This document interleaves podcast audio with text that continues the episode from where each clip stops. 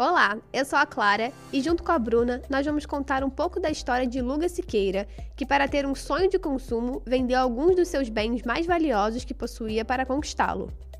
É isso mesmo. Imagina você estar andando pelo shopping e de repente encontrar a oferta que mais deseja por menos da metade do preço, mas com uma, apenas uma chance de ter na sua estante. O que você faria? Eu tinha ido para São Paulo, mano, para poder resolver só meu passaporte. Aí tinha que passar o tempo, fui no shopping Morumbi. E, cara, realmente não foi nada, tipo, programado. Foi, tipo, um acaso no meio de vários acasos. Comprar para muitos pode ser uma necessidade, mas para a Luga, comprar esse item era questão de vida ou morte. Mano, era um tênis de 3 mil reais e, tipo, só tinha um tamanho, que era o último, e esse último tamanho era o meu tamanho. Só que, cara, não tinha um puto no bolso, eu não tava com cartão de crédito, não tava com nada. Esse áudio conta um pouco da aventura para comprar um Nike The Tenth, mas não era qualquer Nike The Tenth. Era a primeira vez dele de cara com um tênis tão exclusivo em outra cidade em uma promoção tão boa que não dava para perder a oportunidade mesmo que pudesse lhe custar bens materiais. Pô, mano, eu tinha tipo dois instrumentos, era um violão de nylon e um contrabaixo assim. Aí eu saí ligando para vários amigos meus, tipo, quatro, cinco amigos assim, e ofereci os dois instrumentos por mil reais. Tipo, tava dado, dado. Aí, porque senão, cara, se eu não vendesse esses dois instrumentos, eu não ia conseguir comprar. E com esse preço, com certeza alguém ia comprar na minha frente. Será que vale a pena fazer loucuras só para conseguir um bem material, mesmo sendo um item exclusivo? Cara, eu tava no shopping, aí, tipo, queria ver tênis, aí eu entrei na Maze, que é uma loja, tipo, especializadona em streetwear, tênis, essas paradas. Aí eu vi dois tênis, era o Nike The Tenth, que foi o que eu quis comprar, e tinha um Air Force, tipo, pra andar na neve. Mas, pô, não vou andar na neve, não vou fazer nada. Então eu fui atrás desse Detemp. Mas o que são sneakerheads? Sneakerhead é um termo utilizado para se referir às pessoas que gostam de tênis.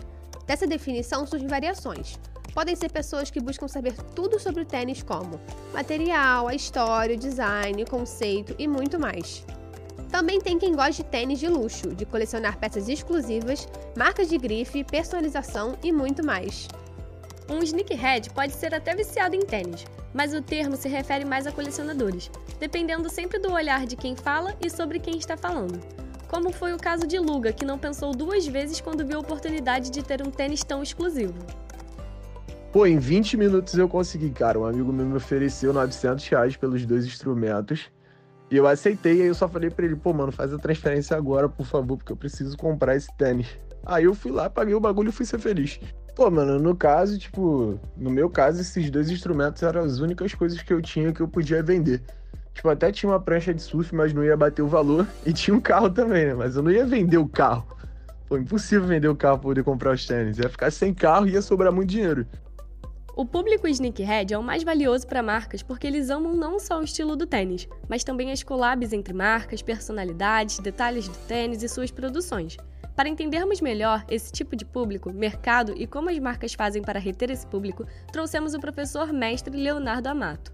O mercado do sneakerhead ele é bastante complexo, ele é uma cultura praticamente existente paralelo ao consumo normal e natural de tênis. Né? É um nicho bastante específico, então é necessário que se desenvolva estratégias bem segmentadas, entendendo é, as razões pelo qual aquele público tem é, né, a paixão pelos tênis, né? A gente está falando de, também de uma vertente do colecionismo. É importante muito que se desenvolva um planejamento estratégico direcionado é, para essas campanhas específicas dos sneakers e também um trabalho é, junto à, à, marca, né? Um trabalho de branding que existe também aí para que esses fãs é, de tênis eles também se aproximem das nossas marcas. O professor Léo Amato foi essencial para entender como os stakeholders, ou seja, as empresas e os indivíduos como um todo, precisam pensar para fazer um sucesso como um sneakerhead. Outra coisa também bastante interessante que vale a pena é trabalhar com collabs, né, trazendo esses colecionadores para perto da, da, da, da, realidade da empresa, para que se possa desenvolver estratégias ainda mais eficientes é, né, junto com esses stakeholders. Mas é um universo bastante amplo, é um universo que gera bastante dinheiro, né, e que vale a pena a dedicação é, das empresas que trabalham no ramo de tênis e calçado. Durante uma pesquisa nos principais sites e lojas de tênis, vimos preços que vão de 500 reais até R$ 45 mil.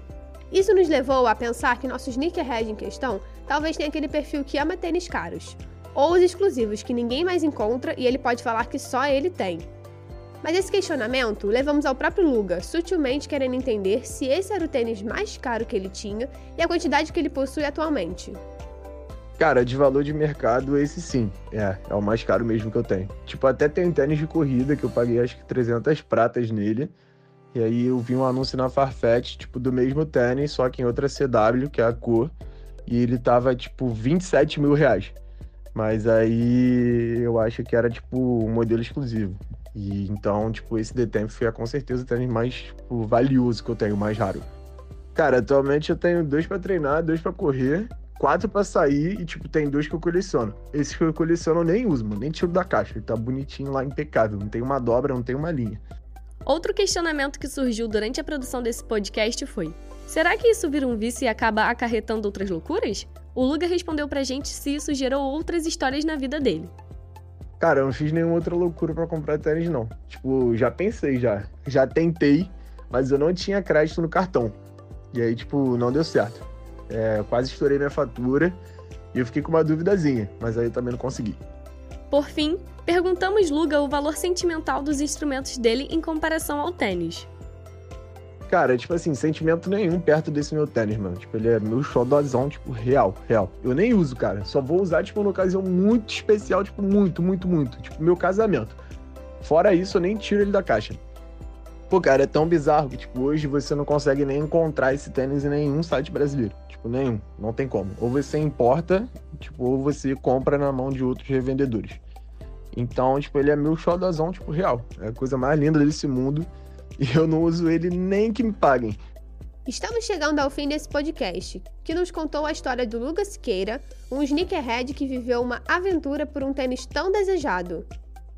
Esse podcast teve apresentação de Bruna Medeiros e Clara Galdino. A produção foi de Eros Seba e Marvin Luiz. Edição foi obra de Danilo Alves e Laila Bardelotto. Roteirização de Isabela Rude e Joyce Fernandes. Coordenação da Rádio Uva Barra, professor Anderson Barreto, e coordenação do curso de Jornalismo e Publicidade, professora Renata Feital. Rádio Uva Barra.